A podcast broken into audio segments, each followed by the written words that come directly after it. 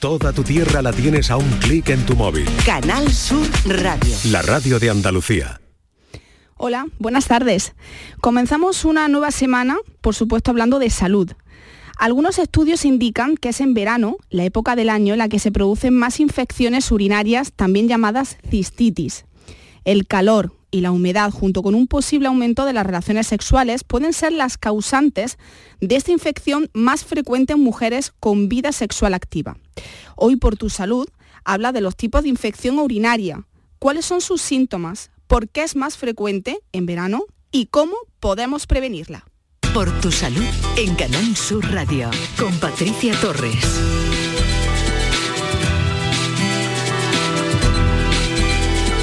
Un alto porcentaje de las mujeres sufrirán a lo largo de su vida al menos un episodio de cistitis o infección de orina y en muchos casos las infecciones serán repetitivas.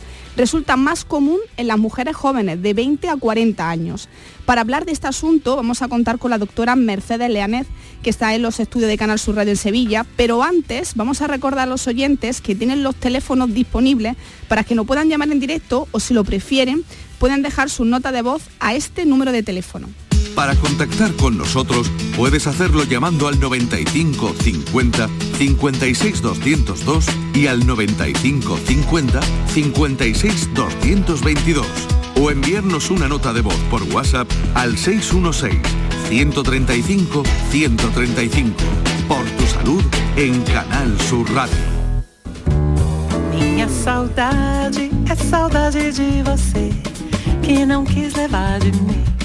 A saudade de você. E foi por isso que tão cedo me esqueceu. Mas eu tenho até hoje a saudade de você. Son las 6 y 6 minutos de la tarde, estamos en directo en Por Tu Salud. Como les adelantaba, nos acompaña ya nuestra invitada, la doctora Mercedes Leánez, médica especialista en urología en Sevilla, trabaja en el Hospital San Juan de Dios en Bormujos en el Hospital San Agustín en Dos Hermanas. Buenas tardes y bienvenida, doctora Leánez. Buenas tardes, Patricia. Un placer acompañaros una vez más eh, en el programa Por Tu Salud. En primer lugar, doctora, yo le quiero hacer una pregunta. ¿Cuáles son las infecciones urinarias más frecuentes en esta época, en verano? Eh, pues indudablemente las infecciones urinarias bajas, ¿eh? nosotros llamamos infecciones urinarias bajas aquellas que afectan al tracto urinario inferior, es decir, la cistitis es la más, es la más conocida y la más popular. Eh, para diferenciarla de las infecciones urinarias altas o aquellas que afectan al tracto urinario superior, como son las pilonefritis. ¿vale? Eh, en el verano, eh, las mayoritarias que vemos en consulta eh, son la cistitis y, un porcentaje de pacientes que no es despreciable, alrededor de un 25%, presentan lo que llamamos infecciones de orina recurrentes, ¿no? cistitis recurrente, eh, que son aquellas que, conllevan al menos tres episodios en un año o, dos episodios en, seis meses. Mm. Pero también eh, la infección puede producirse, por ejemplo, en los riñones o en la uretra. Efectivamente, ¿vale? las infecciones, la infección renal, que la mayoría de ellas afectan a mujeres por vía ascendente, es decir, afecta inicialmente la bacteria a la vejiga y por mecanismo ascendente llega al riñón y produce lo que se llama una pielonefritis, que tiene una serie de implicaciones y de connotaciones un poquito diferentes.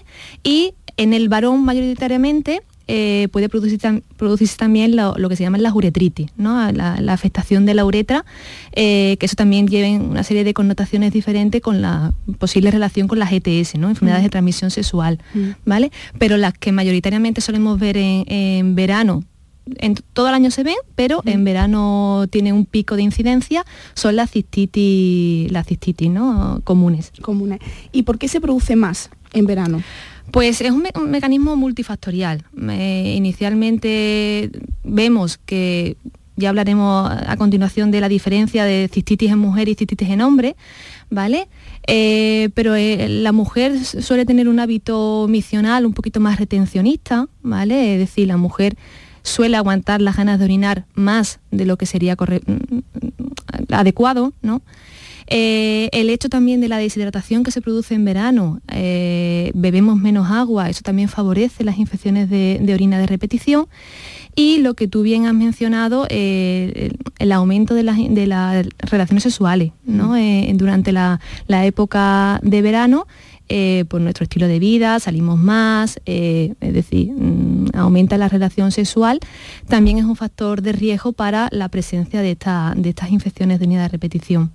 Vamos a recordar, doctora, a los oyentes que hoy estamos hablando de infecciones urinarias, dando las claves de cómo se previenen, qué tratamientos hay y por eso eh, me está acompañando la doctora Mercedes Leanet, médica especialista en neurología en Sevilla, eh, trabaja además en el Hospital San Juan de Dios en Bormujos y en el Hospital San Agustín en Dos Hermanas. Eh, recordamos a los oyentes que tienen las líneas de teléfono disponibles y un número de WhatsApp para que nos dejen sus consultas. Para contactar con nosotros puedes hacerlo llamando al 95 50 56 202 y al 95 50 56 222 o enviarnos una nota de voz por WhatsApp al 616 135 135 por tu salud en Canal Sur Radio.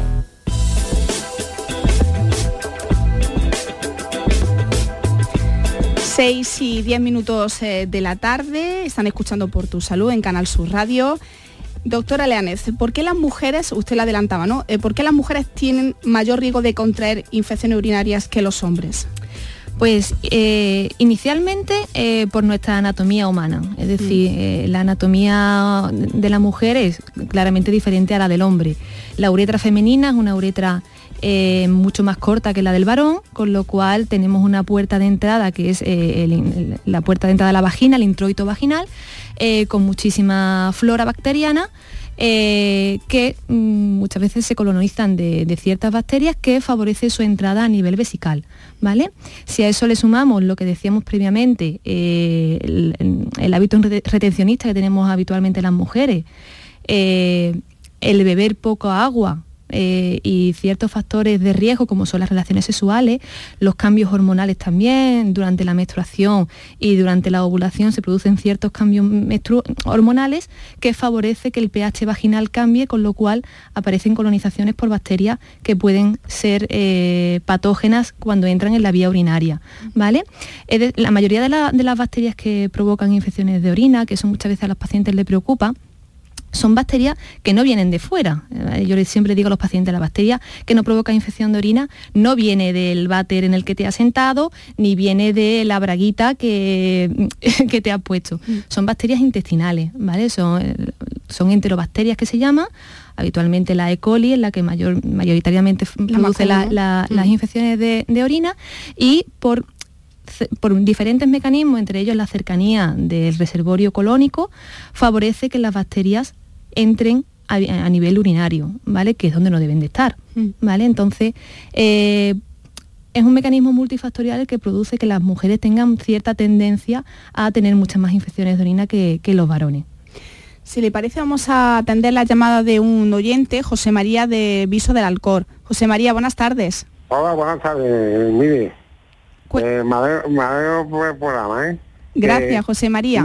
¿Cuál es su consulta? Su consulta es que yo he ido, y me pasa frecuentemente esto, he ido hoy a hacerme una cura, que me operaron el día 21 en aquí en, entre los hermanos y Alcalá, ¿cómo se llama eso? ¿Cómo llama el hospital ese, chica? Que no me acuerdo. Pues no, ¿Eh? no sé si la doctora Leanece sabe cuál es el hospital, pero pero da igual, da igual el hospital. Bueno, Cuéntanos, José María. Fui, fui, a hacerme una cura esta mañana. Y yo procuro de no sentarme en los bancos, en los bancos. En ninguno, ¿eh? Mm. Procuro de no sentarme. Porque resulta, he llegado hoy y, tengo el, el tengo el consangrentado. Mm. Es que lo cojo, como haya una mujer que tenga pidorro o algo así por el tiro, yo ahí se pega, en la punta me se pega mi, una minita de pan. ¿Qué es lo que hago? Me echo un mena de crío y al otro día me se ha quitado. Eso es lo que te digo.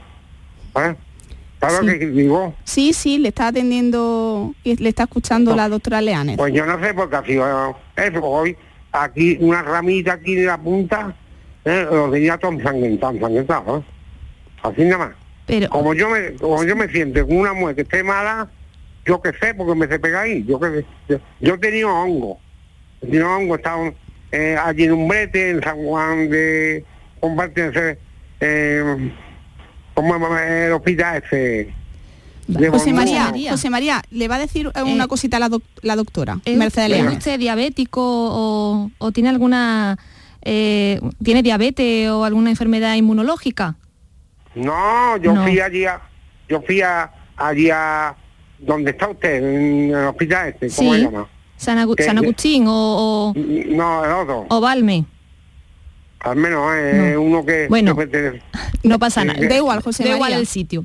Eh. A ver, lo- los problemas de, de infecciones de, de- de los genitales masculinos, ¿vale? Eh, eso siempre hay que verlo, ¿vale? Porque es verdad que la diabetes, por eso preguntaba si este oyente eh, es diabético, eh, la diabetes predispone a, ciertas infecciones por trastornos de la inmunidad, como pueden ser las balanitis candidiásicas y las balanitis de otros esclerotróficas y demás, ¿vale?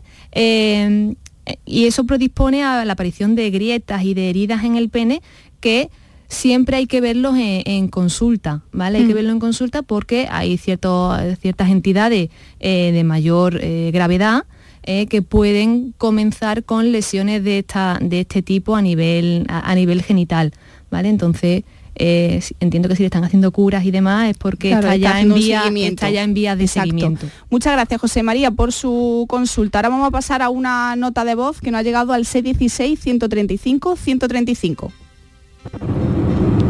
Buenas tardes. Eh, mi consulta es la siguiente. Eh, hace eh, dos años aproximadamente fui a orinar y, y oriné sangre. Fui al médico, me, miraron a través de la uretra con una cámara, me dijeron que era la, vejiga inflamada. Se me quitó al día siguiente y este sábado fui a orinar otra vez y volví a tener sangre. A la siguiente vez que oriné, pues ya no tuve restos de sangre ninguno. ¿Eso puede ser debido a una infección o algo? Muchas gracias por su mensaje. ¿Qué le podemos decir, doctora?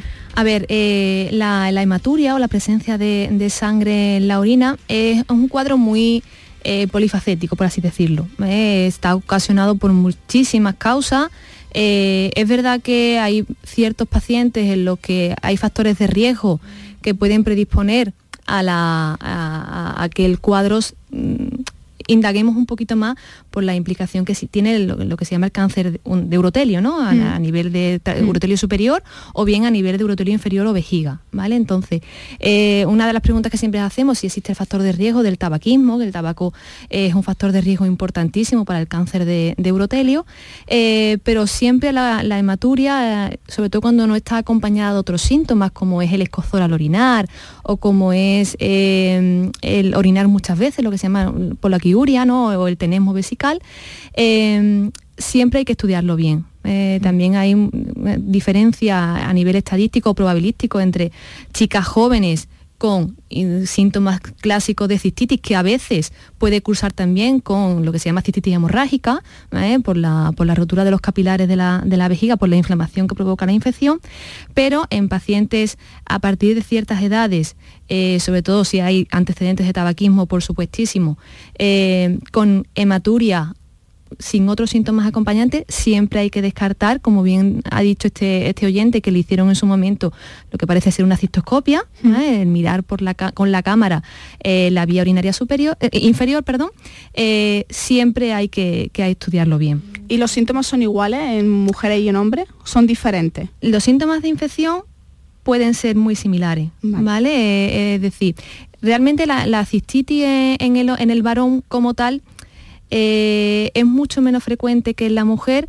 Eh, los hombres suelen tener más lo que se llaman prostatitis, ¿vale? Al, al estar la próstata eh, abrazando a la uretra con, con una vía de acceso mucho antes que la vejiga, lo- los varones cuando hay una bacteria, donde primeramente van a sentar va a ser en la próstata.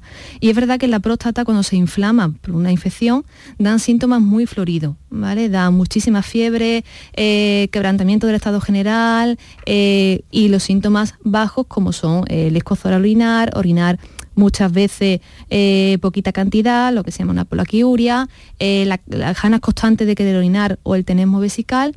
Y en las mujeres es verdad que la fiebre no tiene por qué aparecer tan frecuentemente cuando es una, una cistitis eh, simple. Hoy nos está acompañando la doctora Mercedes Leánez, médica especialista en urología. Vamos a recordar a los oyentes que las líneas de teléfono están disponibles, que pueden llamarnos en directo, contarnos sus dudas y consultas, pero también dejarnos su nota de voz a este número. Para contactar con nosotros puedes hacerlo llamando al 95 50 56 202 y al 95 50 56 222 o enviarnos una nota de voz por WhatsApp al 616 135 135. Por tu salud en Canal Sur Radio.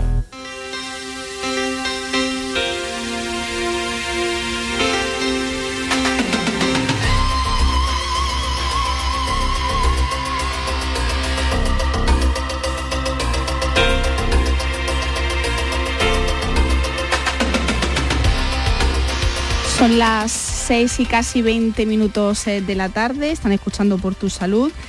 Eh, doctora Leánez, yo le quiero preguntar si hay una relación, es decir, porque hay muchos estudios que sugieren que las mujeres con historia de infecciones de orina son más propensas a tener pérdidas. No sé si es así, tal cual.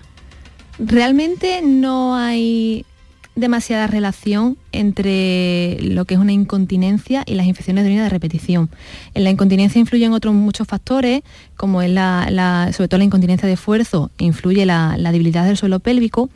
Eh, sí que es verdad que eh, cuando se produce una infección de orina, sobre todo infecciones de orina de repetición, puede presentarse lo que se llama una, incontinencia de urgencia, mm. ¿vale? Es decir, eh, la, infección de orina provoca una inflamación vesical que provoca una hiperreactividad vesical, ¿vale? Entonces hay veces que eh, las pacientes, sobre todo con infecciones de orina de repetición, refieren que mm, tienen urgencia misional como uno de los síntomas, que hay veces que no, mm, ya la infección no existe, ya tenemos últimos negativos, pero a pesar de ello persiste durante un tiempo cierta hiperreactividad vesical, que eso sí que puede tener relación con la urgencia y la, incontinencia. Vamos a hacer una breve pausa, si le parece, doctora Leánez, y enseguida continuamos. Medicina, prevención, calidad de vida. Por tu salud en Canal Sur Radio. Únete a la revolución solar con Social Energy. Únete a más de 6.000 clientes satisfechos con nuestras soluciones fotovoltaicas. Realizamos un estudio gratuito para ahorrar hasta un 90% de tu factura eléctrica. Y solo hasta el 16 de julio te descontamos 400 euros en tu instalación o te regalamos un cheque en Amazon o el corte inglés. Pide tu cita en el 955 44 11 11 o socialenergy.es y aprovecha las subvenciones disponibles. La revolución solar es Social Energy. El verano ya está aquí. Ahora solo queda que te depiles para poder lucir balmito en la playa. ¿A que se te ha vuelto a echar el tiempo encima y vas a hacerlo con cuchillas de afeitar o con cera? Venga, pásate a la depilación láser diodo masculina de máxima potencia de Sinbello. Pide tu primera cita con un descuento de hasta el 70% en sinbelloporláser.es. Sinbello, empresa 100% andaluza. Está en nuestras manos proteger aquello que estaba con nuestros pies. La tierra, los árboles, la flora, la fauna, la vida. Cuidar del entorno natural de Andalucía es tarea de todos, porque tu responsabilidad ayuda a evitar incendios, porque nuestro compromiso es velar por tu seguridad. Contra los incendios, este verano protege Andalucía. Junta de Andalucía.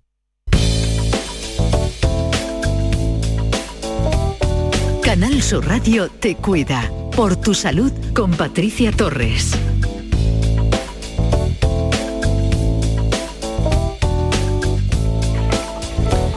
6 y casi 23 minutos de la tarde. Eh, les recuerdo que nos acompaña la doctora Mercedes Leánez, eh, médica especialista en urología, que además trabaja en el Hospital San Juan de Dios y en el Hospital San Agustín. Yo le quería preguntar, eh, doctora, por, mm, por, la edad, que también es un, un, factor clave, puesto que las estadísticas muestran que estas infecciones urinarias afectan con mayor frecuencia a los adultos mayores y también a los niños. Sí, efectivamente. Eh, nosotros diferenciamos en, cuanto a las infecciones de orina en población sana eh, joven eh, y mujeres premenopáusicas y las mujeres también posmenopáusicas, ¿vale? Hay una, hay una diferencia notable en cuanto a picos de incidencia entre, entre unos y otros. Eh, hay que tener en cuenta que la población senil es una población vulnerable, es una población especial de, de riesgo para esto y para todo el tipo de infecciones, ¿vale? Por el estado de inmunodepresión que presenta la población senil de base, ¿vale? Entonces, en ellos el diagnóstico muchas veces de las infecciones suele ser un poquito más tardío. ¿Por qué? Porque los síntomas que manifiestan los ancianos no suelen ser los síntomas frecuentemente mm, del día a día que presenta la, población joven. Es decir, el, anciano no va a tener fiebre cuando hay una pielonefritis, por ejemplo, o puede no haberla, eh, puede no haber síntomas misionales bajos, o puede haber ah, que sean los síntomas que, tienen de siempre, es decir, el poquito de incontinencia, muchos pacientes usan pañal en esta edad, ¿vale? Entonces el diagnóstico muchas veces se dan por trastornos mm, de la conducta, ¿eh? son pacientes que llegan a los servicios de urgencia en los que los mismos familiares piensan que ha podido haber algún tipo de AVC o algún tipo de ictus de por medio porque notan a su familiar eh, distinto, no habla bien, no eh, tiene trastornos neurológicos y cuando se le hace una tira de orina o un cultivo aparece que lo que hay es una infección, ¿vale? Entonces, muchas veces en ellos el diagnóstico se llega un poquito más tarde con las implicaciones que eso puede tener para un paciente que, como decíamos, es un paciente con, el estado de depresión inmunológica propia de la edad. Vamos a escuchar una nota, una nota de voz que nos ha llegado al 616-135-135. Hola, buenas tardes. Mi nombre es Mari Carmen. Eh, a ver, tengo una consultilla. Eh, cuando yo voy a hacer pipí, eh, yo creo que he terminado, mm, ¿no? Y me estoy limpiando pero sigue saliendo. Pero yo no tengo ganas de vivir, es que se me sale. Yo no sé, no sé eso a qué es debido. A ver si me puede explicar por qué. No sé si me he explicado bien. Venga, un saludo.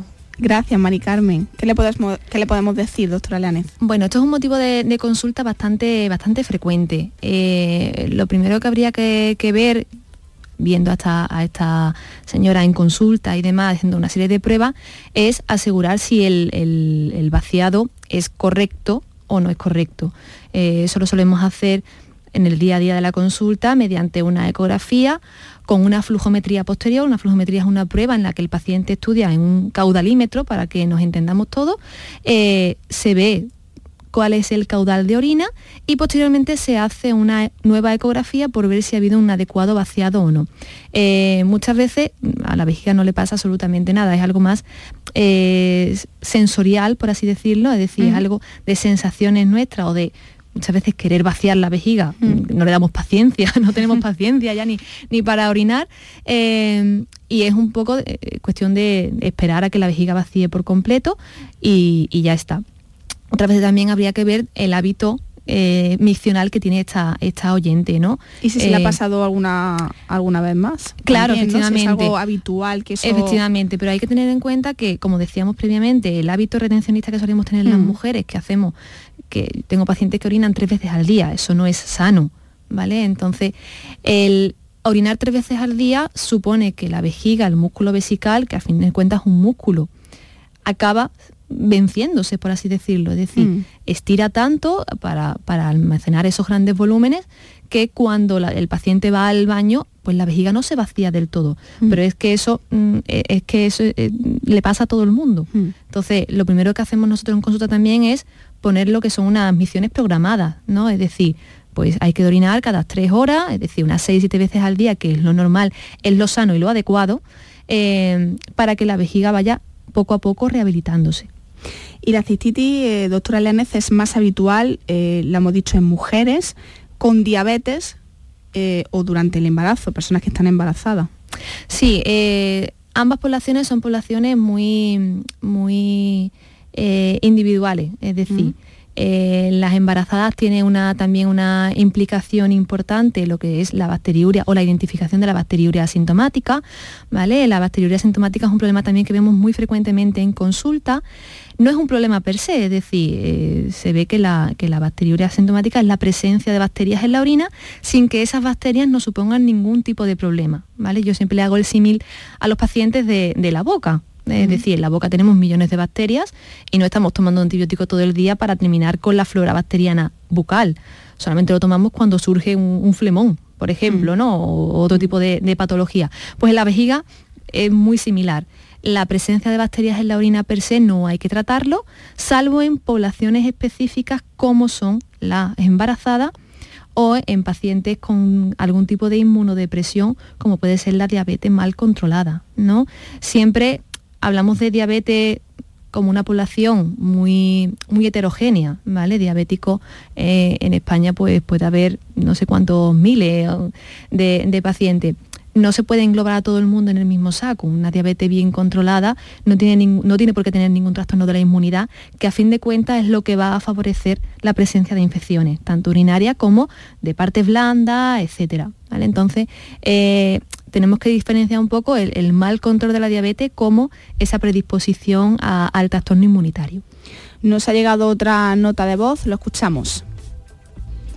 Hola, buenas tardes, soy Inés de Sevilla. Eh, mira, mi consulta es porque yo suelo padecer muchas infecciones de orina. No sé si una al año, dos. Hay veces que, me llevo un año sin nada, pero después tengo una racha y tengo unas pocas seguidas. Y bueno, yo quería saber qué, puedo, puedo hacer para prevenirlo, para prevenirlas, qué puedo tomar, qué puedo comer, qué puedo, qué puedo hacer para prevenirlas. ¿Vale? Gracias. Muchas gracias, Inés, por su mensaje, por su consulta, doctora Leánez.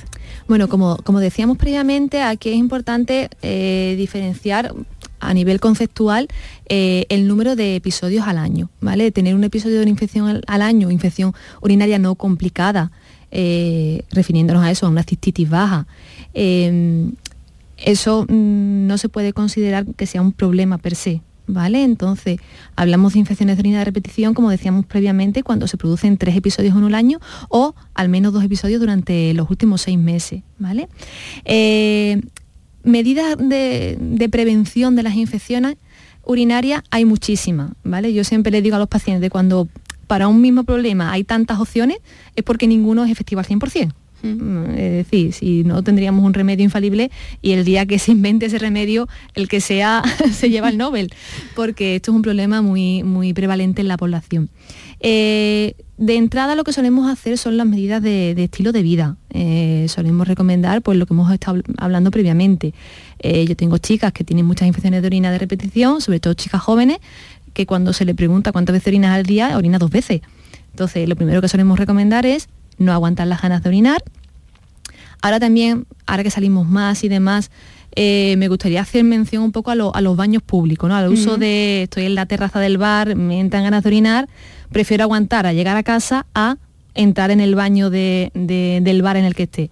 Eh, yo siempre le digo a los pacientes que eso es un error en sí mismo, ¿vale? El aguantar las ganas de orinar predispone mucho más las infecciones que el orinar en un baño, público. y el mm. vaciar la vejiga, ¿vale? Mm. Eh, orinar en un baño público mm, no se ha visto en ningún lado que predisponga las infecciones, pero sí el hábito retencionista. ¿Vale? Eh, por otro lado, también recomendamos siempre el, aumentar la ingesta de líquidos, sobre todo en verano, por la deshidratación que se produce por las altas temperaturas que tenemos.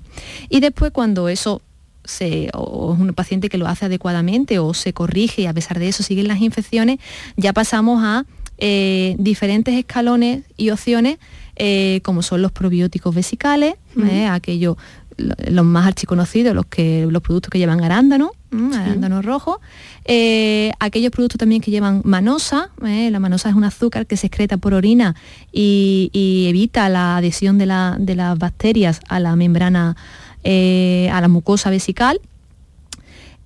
La eficacia o la, evidencia científica es un poco gris, por así decirlo. Hay estudios que hablan de que tienen muy buena evidencia y hay otros que hablan de que la evidencia es muy similar al placebo. Las guías clínicas en las que nosotros nos basamos lo deja un poco en úselo si quiere, ¿no? Mm. Eh, también tenemos la opción de las, de, las autovacunas bacterianas, son unos, mm. productos, unos productos, eh, unos extractos eh, sublinguales que favorece que se genere cierta inmunidad frente a ciertas bacterias que a la paciente le provocan las infecciones de repetición. Eh, también tenemos la opción de la, aplicación de ácido hialurónico intravesical para mm. reforzar un poquito la, membrana la mucosa vesical, por así decirlo, y, evitar la adhesión tan fácilmente de, bacterias.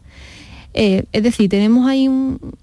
¿Y cuál es la más recomendable, doctora? Depende muchísimo del paciente. Es decir, una chica joven que viene a consulta eh, y te cuenta claramente que cada vez que tiene relaciones sexuales tiene una infección de orina, en, este tipo de pacientes lo que solemos utilizar también mucho es la, profilaxis poscoital, es decir, pequeñas dosis de antibióticos cada vez que se mantienen relaciones sexuales, ¿vale? Eh, en pacientes más, más mayores, eh, en pacientes también posmenopáusicas, de lo que hablábamos antes de los dos picos de incidencia, mm. chicas jóvenes y mujeres posmenopáusicas, también solemos recomendar mucho eh, la restauración de la, de la, atrofia vaginal, ¿vale? La mm. atrofia vaginal posmenopáusica, mm. eh, debido a la sequedad de la mucosa vaginal por la pérdida de las hormonas a raíz de la menopausia, provoca que el pH vaginal cambie y favorece las infecciones. ¿vale? Entonces, eso también lo solemos corregir si no hay contraindicaciones que lo, que lo limiten eh, mediante el uso de eh, cremas y de dispositivos con eh, liberación de hormonas a nivel vaginal.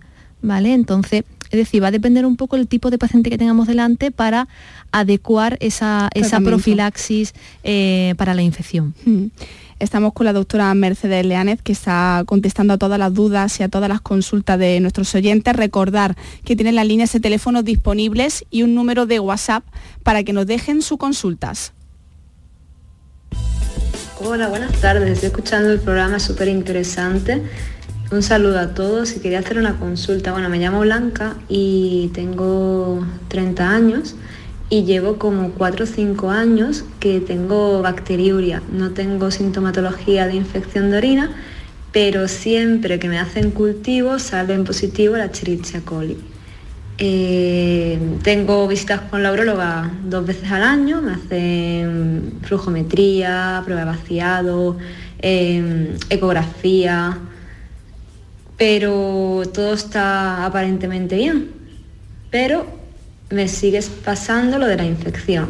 Y claro, ¿qué pasa? Que cuando tengo relaciones sexuales o después de la regla, como si que noto unos síntomas de, infección, pero noto que a lo mejor al día siguiente o así eh, la orina me huele un poco diferente, o a lo mejor no incontinencia, pero como un poco más de ganas de orinar de lo normal. Y bebiendo agua se me acaba pasando solo. Pero claro, no me dan, mi urologa no me dice nada, me dice que como no soy embarazada ni, paciente geriátrica, que no, me, que no me trata. Entonces, ¿es malo que yo tenga esa bacteriuria, esas bacterias persistentes siempre en mi vejiga o donde estén ahí para siempre? No sé, lo veo un poco extraño, que no se me termine de quitar. Un saludo. Gracias Blanca por su mensaje. Eh, ¿Es malo, doctora Leánez? No, no es malo. Eh, como decíamos previamente, la bacteriuria asintomática es un, es un, cuadro muy eh, prevalente en la población. cada vez se ha visto más que, la, que, la, orina puede tener su propia microbiota, ¿vale? que per se, igual que tenemos bacterias en el intestino o como decíamos previamente, en la boca, Mm, es decir, si todos nos hiciéramos un frotis de la boca y pusiéramos a cultivar ese frotis, eh, todos nos saldrían crecimientos de bacterias, sin embargo viven ahí y, no nos hace ningún daño. Eh, la bacteriuria sintomática es un, cuadro que está cada vez más prevalente en la población, sobre todo en mujeres y sobre todo también en mujeres de avanzada edad, en los que si no hay síntomas, como su propio nombre indica, que es asintomática, no hay por qué tratarla, salvo en los grupos de riesgo que hablábamos previamente, es decir, embarazadas, eh, grupos no seniles, porque la senilidad per se tampoco eh, conlleva al tener que tratar la bacteriuria, sino un estado de inmunodepresión, o bien cuando vayamos a someternos a algún tipo de maniobra urológica que, plantee un daño en la mucosa vesical, ¿vale? Es decir, una cistoscopia, eh, algún tipo de intervención vesical, eh, toda maniobra urológica que pueda conllevar algún tipo de, daño eh, urotelial, debería de ser cubierto esta bacteriuria asintomática, pero realmente no, no es malo. Yo intento tranquilizar igualmente a mis pacientes de que Deja la bacteria ahí, no te hagas mm. cultivo. Cuando haya síntomas, entonces haremos un cultivo y veremos qué bacteria es en la que en ese momento te está ocasionando eso, es, esos síntomas. Vamos a recibir la llamada de un oyente, Gabriel, desde Mijas. Gabriel, buenas tardes. Sí, hola, buenas tardes. ¿Cuál es su consulta, Gabriel? Bueno, mi consulta era, em, esta mañana mientras yo conducía no me dio tiempo a mucho, pero sí oí que em, hay un producto, una medicamento que se llama Floraprost para que, mm, que parece ser que es muy eficaz, pero como yo no conozco esto ni nada, quería saber si vosotros lo conocéis y si me lo recomendáis así a primera, vamos, eh, recomendáis si, si, si lo conocéis y tenéis buena impresión o simplemente que esto es otro eh, más propaganda, no lo sé. Pues, eh, doctora Leánez, ¿qué le podemos decir a, a Gabriel? Bueno, el, el Floraprost no lo conocía, sinceramente, porque hay muchísimos eh, productos en el mercado eh, que se engloban dentro de lo que llamamos fitoterapia, ¿vale? Fitoterapia eh, son com- complejos, es decir, mm, productos que no se pueden englobar como fármacos, por así decirlo. Muchos de ellos son de extractos naturales, de plantas, eh, serenoa, eh, eh, una serie de, de productos vitamínicos eh, que conti- contienen selenio, contienen zinc, para el- la salud prostática. Es verdad que en esto, como en todo lo natural o en todo lo, em, lo de herbolario y de Mm. todo lo que no es farmacológico, hay muchísimo negocio y muchísimo eh, decir, opción en el mercado para, eh, como oferta para el paciente, ¿vale? Mi recomendación, verá, son productos que mal nunca van a hacer, es decir, son complejos vitamínicos. Mm. Es verdad que la seguridad social, ah, la sanidad pública, sí que algunos de estos productos, como es el, el- el Serenoa, ¿no? hay productos que llevan Serenoa Repens, que los pasa a la seguridad social. Es decir, eh, mm, yo les digo a los pacientes, ¿para qué te vas a gastar X euros en un producto mm, natural cuando el mismo producto natural o similar lo hay que te lo puede mandar tu médico de cabecera siempre y cuando sea necesario. Quiero decir, si no hay ningún síntoma, pues con una dieta adecuada, un hábito misional adecuado, la salud prostática se va a mantener. Gabriel, ¿usted es propenso a tener infecciones? Eh, no, nunca anteriormente la había tenido, pero ahora me pasa que, bueno, me está pasando de todo con los años ya, pero tengo últimamente, es, eh, digamos, una, eh, ¿cómo le llama? Eh, la, eh, la próstata, un aumento de- de- del volumen de la próstata, muchas, a- algunas tardes o algunas... Y eso, mm, pues, cuando me lo tomo así muy tranquilo y antes de dormir, de acostarme ya, me tomo una mm, tableta de paracetamol que me va muy bien, me lo, me lo eh, digamos, mm, le quita el volumen de, de la es que esto la- es- esa próstata se me se me inflama no sé si es que. A ver, eh, Sí, la próstata, eh, eh, la próstata como tal no se inflama. La próstata lo que hace con los años es crecer, ¿vale? La próstata a medida que el varón va cumpliendo años, eh, por la exposición a- a- al ambiente androgénico, es decir, a la testosterona eh, del varón, eh, la próstata su tendencia va a ser poquito a poco a crecer. ¿Vale?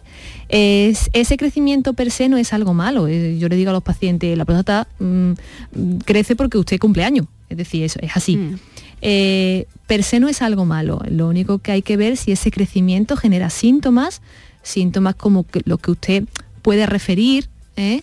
Eh, los síntomas frecuentemente son pues tener que levantarse por la noche mm, cuando antes lo hacías una vez o ninguna, ahora te levantas dos o tres veces, tener que orinar muchas veces durante el día, lo que se llama una polaquiuria, eh, la urgencia también, tener que salir corriendo para ir al baño cuando aparece el deseo misional, eh, el calibre urinario también debilitado, es decir, el, el- el chorro urinario más flojito de lo que se hacía an- anteriormente.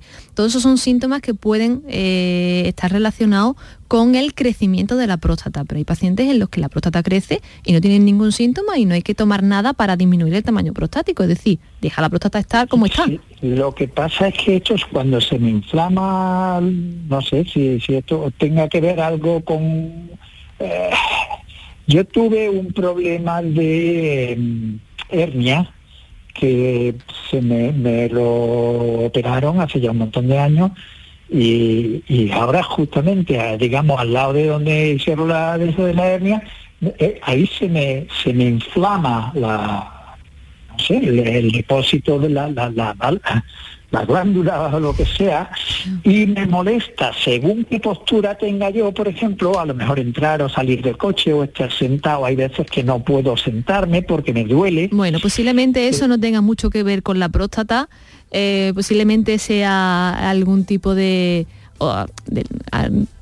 cuadro posterior a la cirugía que usted se hizo de la hernia y demás, pero si empeoran los síntomas que le he comentado previamente de orinar y demás, eh, puede usted asistir a su médico de atención primaria y que él haga el, screening oportuno de si va todo bien a nivel de su, de su salud prostática. Pero posiblemente los, síntomas que usted cuenta de, eh, de, las molestias en la zona inguinal y demás no tengan mucho que ver con, la próstata. La próstata está un poquito más abajo. Muchísimas gracias, Gabriel, por su, ¿eh? por su consulta. Un saludo, cuídese. Nos ha llegado ahora una nota, eh, un mensaje escrito, eh, doctora Leanes. Eh, buenas tardes, soy Carmen de Granada. Mi hija tiene 27 años, lleva 15 años con analíticas y le han hecho todo tipo de exámenes. Bueno, le han dicho que tiene vejiga floja, tiene que sondarse cada vez que no puede orinar, no sale de casa porque tiene que ir al baño, cada vez que necesita va al, baño 15 o más veces. ¿Qué me puede decir usted? Estamos cansadas, no sé qué hacer. Gracias.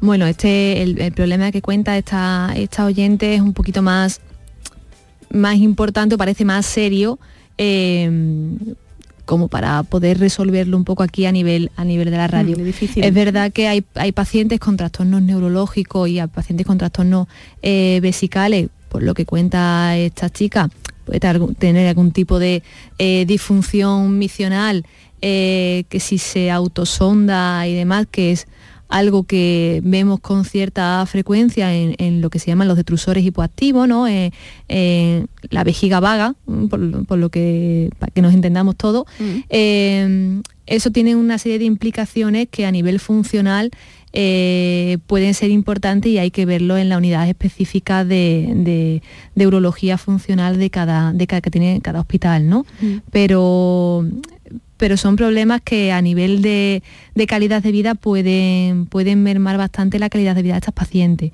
¿vale? Pero bueno, si está con autosondajes y demás, entiendo que ya está todo bien encarrilado en el, en el servicio que le esté llevando. No sé si ha aumentado, doctora Leanes, eh, en las consultas eh, aquellos pacientes que van con, con cólicos nefríticos ¿no? en esta época. Sí, el, verano es, muy frecuente la presencia del cólico nefrítico en los servicios de urgencia. Eh, también por un mecanismo que hablábamos previamente, ¿no? Eh, la deshidratación que se produce fundamentalmente por el calor. Eh, hace que la orina se concentre mucho más. en verano bebemos cuando tenemos sed. Y cuando tenemos sed es porque ya nuestro sistema nervioso a nivel hormonal está detectando que nos falta hidratación.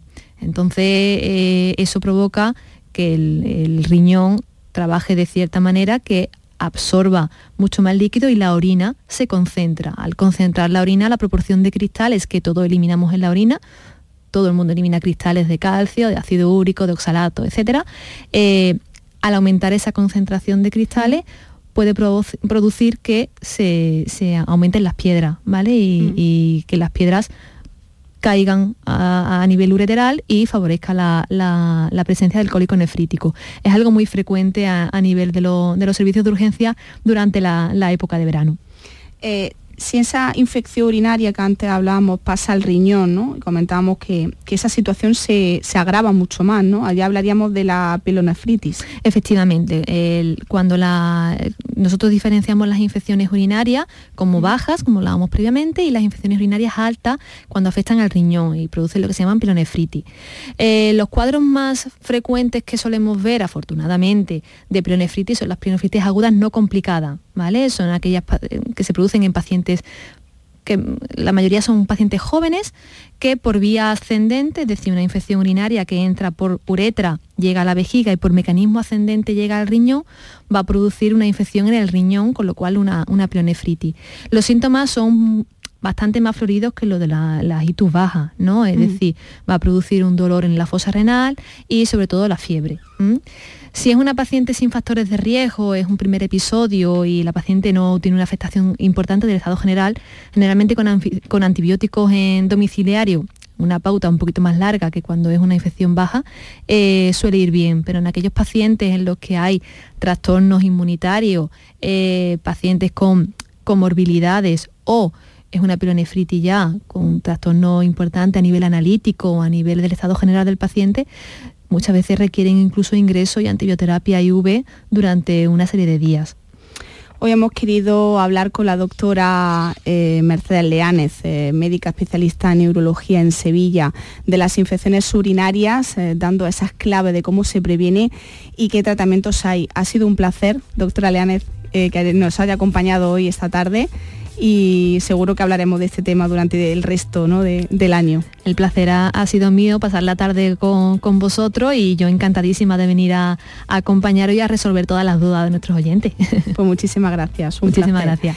Vamos a hacer una breve pausa y enseguida hablamos de la enfermedad del herpes zoster. Por tu salud. Escucha Canal Sur Radio con Patricia Torres. Canal Sur Radio. Estás estupenda. Gracias. Medicina estética en Clínica Doctor Ortiz. ¿Tu hermana y tu hermano también? Ellos cirugía plástica en Clínica Doctor Ortiz. ¿Y el pelo de tu marido? Ah, injertos capilares en Clínica Doctor Ortiz. Ahora en Clínica Doctor Ortiz ampliamos servicios. Ginecología general, funcional y oftalmología. Seguridad, confianza y satisfacción de nuestros clientes. Sofalandia. Nueva apertura en Alcalá de Guadaira. Gran variedad en sofás, colchones y muebles. Sí, sí, Sofalandia. Y ahora, con la compra de tu colchón Flex, te regalamos base tapizada o almohada Flex. Además, llévate tu cheslón extensible de carro con un 40%. Por solo 699 euros. Estamos en Avenida Príncipe de Asturias 8M, Alcalá de Guadaira. Sofalandia. Si necesitas recuperarte de una operación de cadera, rodilla o cualquier otro proceso médico, en Vallesol podemos ayudarte. Contamos con profesionales que te ayudarán a recuperarte más rápido y llevarán un estrecho seguimiento de tu evolución. Y todo ello sin desplazamientos innecesarios y por mucho menos de lo que imaginas. Infórmate en el 924 24 25 o en vallesol.es. Vallesol, la residencia que te mereces. Bienvenidos a Sacaba. Mil metros de electrodomésticos con primeras marcas. Grupos Whirlpool, Bosch y Electrolux. Gran oferta en lavadoras. Lavadora Indesit de 6 kilos desde 199 euros. Y lavadora Whirlpool de 8 kilos desde 299 euros. Y solo hasta fin de existencia. Solo tú y Sacaba. Tu tienda de electrodomésticos en el Polígono Store en calle nivel 23. Sacaba. En Mediamar cumplimos 24. Y lo celebramos con este Neo QLED Samsung de 65 pulgadas 4K por 1.099 euros. O este combi No Frost LG con clasificación energética D por 599 euros. MediaMark. El Mirador de Andalucía. Las noticias de la jornada, la última hora del deporte, las entrevistas de interés. La actualidad que buscas la tienes en El Mirador de Andalucía. De lunes a viernes desde las 7 de la tarde. Tu verano en Canal Sur, la radio de Andalucía. Por tu salud en Canal Sur Radio con Patricia Torres.